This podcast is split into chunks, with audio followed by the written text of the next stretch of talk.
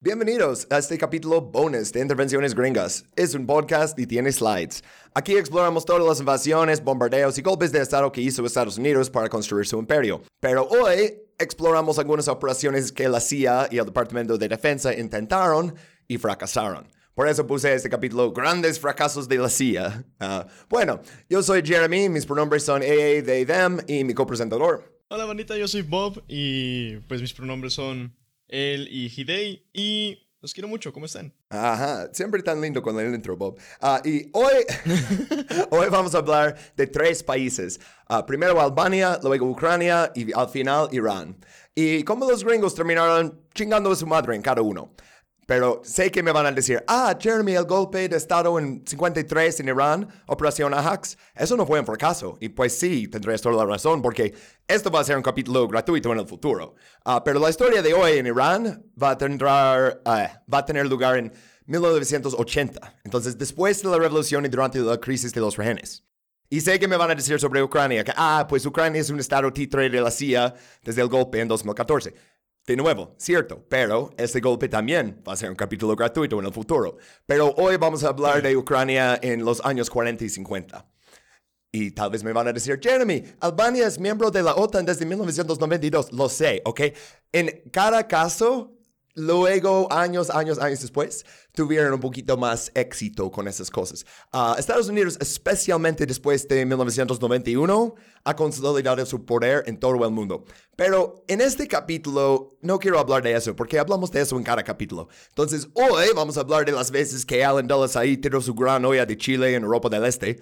Y ah, no, está tan justo poner toda la culpa en Alan Dulles, porque él era el director durante parte de eso, pero ya llegaremos a eso. No más es reconocible y me encantó hacer ese meme. Ah, pero y también uh, una de las primeras operaciones combinadas de las fuerzas especiales que Estados Unidos intentó y pues fracasó. Uh, entonces, uh, son dos países comunistas y una república islámica que se resistieron a la intervención de Estados Unidos. Y empezamos con Albania. Y no vamos a profundizar demasiado en su historia, nomás para decir que es un pueblo antiguo, los albaneses, y han sido conquistados por muchísimos imperios. O sea, todo el mundo. Sí. Y desde tiempos muy, muy antiguos, güey. O sea, literalmente desde, desde tiempos que empezaron todas las incursiones de los asiáticos en Europa, güey. Desde ese entonces. Estamos hablando de, ¿qué te late, güey? Como un ¿Mil antes de Cristo? Uf, ni estoy seguro, pero nomás mira dónde está en la mapa y es como cuántos imperios han cruzado ahí, ¿sabes? o sea, ah, pero Albania como estado independiente, eso es un concepto más nuevo. O sea, fue un reino independiente durante un corto periodo en los siglos XIII y XIV. Luego se incorporó al reino de Venecia, de ahí pasó a los búlgaros, los serbios, los otomanos, ah, y luego volvió a ser independiente alrededor del tiempo de Primera Guerra Mundial. Y al principio fue un principiado, uh, a ver cómo dices esa palabra. principado. Principado. Principado, así es.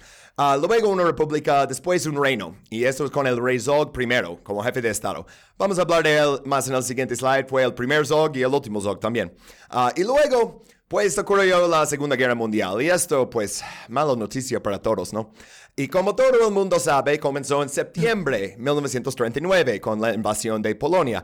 Pero uh, no, no en realidad, porque Mussolini atacó Albania en abril de ese año. Pero Albania no era un aliado británico o francés, entonces nadie le importó. O sea, podríamos argumentar que tampoco les importó mucho Polonia por lo de la, guerra falsa, the phony war, ¿no? Que declaran la guerra, pero no mm. van.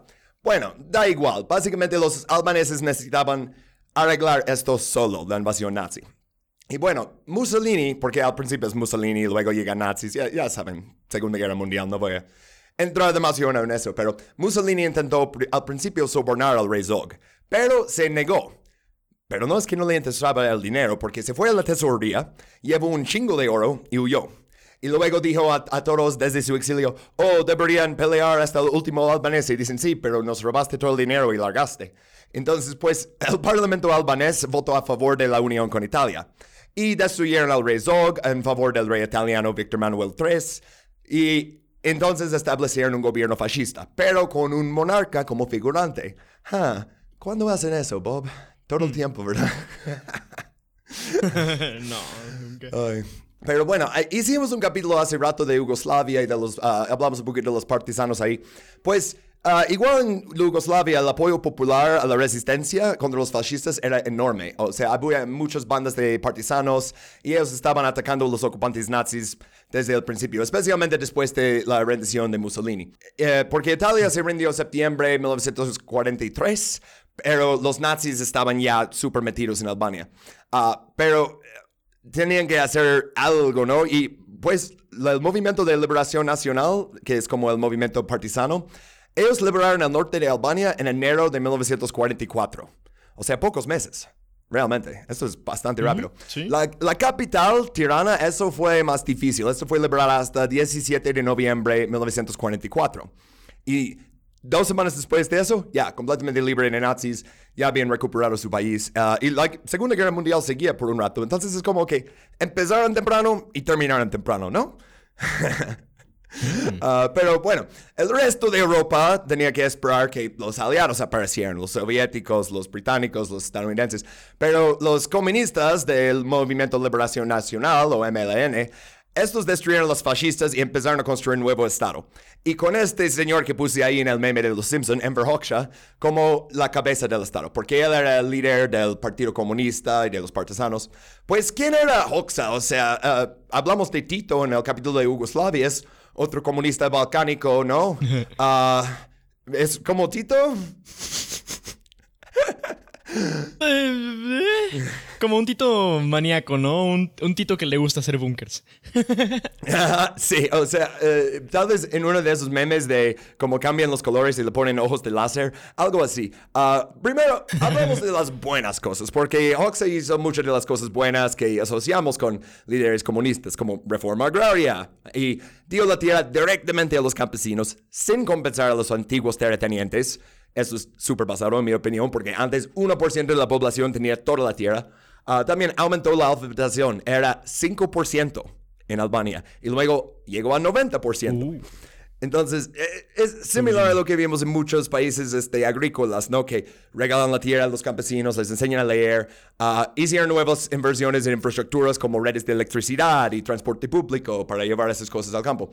Pero, uh, ok, ahora podemos hablar de todas las cosas malas que hizo. Uh, porque todas las cosas que asociamos con uh, líderes comunistas autoritarios, Hawks es eso. O sea, hizo ilegal la práctica de la religión, lo hizo ilegal salir del país. O sea, mientras Tito está diciendo, ok, los yugoslavos son libres de viajar a donde quieran, invitamos al mundo a que, nos visite, van a hacer Eurovision aquí, pues Hoxha dice, ah, si intentas venir a Albania, te disparamos.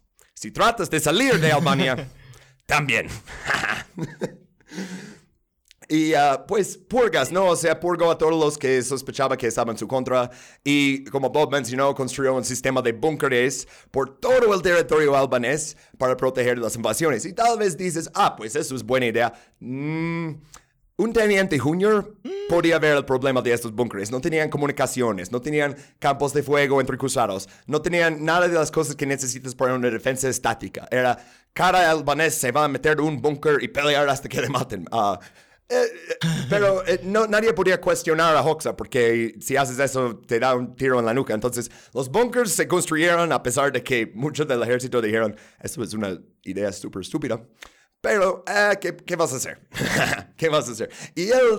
Parecida a Suiza, pero chafa. Ajá, un poquito. O sea, en Suiza lo tienen como, oh, ponemos este, bombas en los puentes por si necesitamos derribarlos. Y esto era básicamente, ah, mira, cada uno va a su búnker y dispara a todos que pueda, ¿no? Y cuando al fin del gobierno tuvieron que este, ir a sacar ah, armas químicas de algunos de los búnkeres que estaban ahí como sin guardia, eh, no tenía mucho cerebro para defensa y militar, pero quería controlar todo porque había hecho los purgas, pues. Uh, la mayoría de parte de eso, la verdad, sería años más tarde de la época que vamos a estar hablando. Nomás como quiero destacar el tipo de gobierno que tenía Albania y que la CIA, de alguna manera, pensó que podía penetrar. Y esto es la gran cosa. O sea, tienes un estado tan autoritario y tan comunista y piensas, ah, pues voy a poder meter unos alborotadores ahí y hacer una contrarrevolución. Bueno, aquí es donde vamos a terminar la vista previa de este capítulo bonus. Hacemos capítulos gratuitos cada mes, completamente libres de anuncios. pero para seguir haciéndolo necesitamos vender nuestra labor. Y no queremos hacer podcasts patrocinados, queremos hablar de cosas como esta y que ustedes nos den unos dólares. Así que dirígete a patreon.com, Intervenciones Gringas Podcast, y suscríbete hoy mismo. Hay varios niveles. Puedes conseguir algunos de los capítulos bonus por 1 dólar y 50 centavos, todos los capítulos por 4 dólares y 20 centavos, y por 10 dólares escucharás tu nombre al final de cada capítulo. Hablando de eso, gracias a nuestros Patreons Premium, Boricoa, Romina Parrish, Alonso Ricano, Carolina Rincón, Dr. Luis Yáñez Guerra, y gracias también a las otras 50 personas actualmente inscritas en los otros niveles. Si no puedes pagar Patreon o simplemente crees que no valemos tu dinero, no te preocupes, habrá un capítulo gratis la semana que viene. Nos vemos entonces. Bye.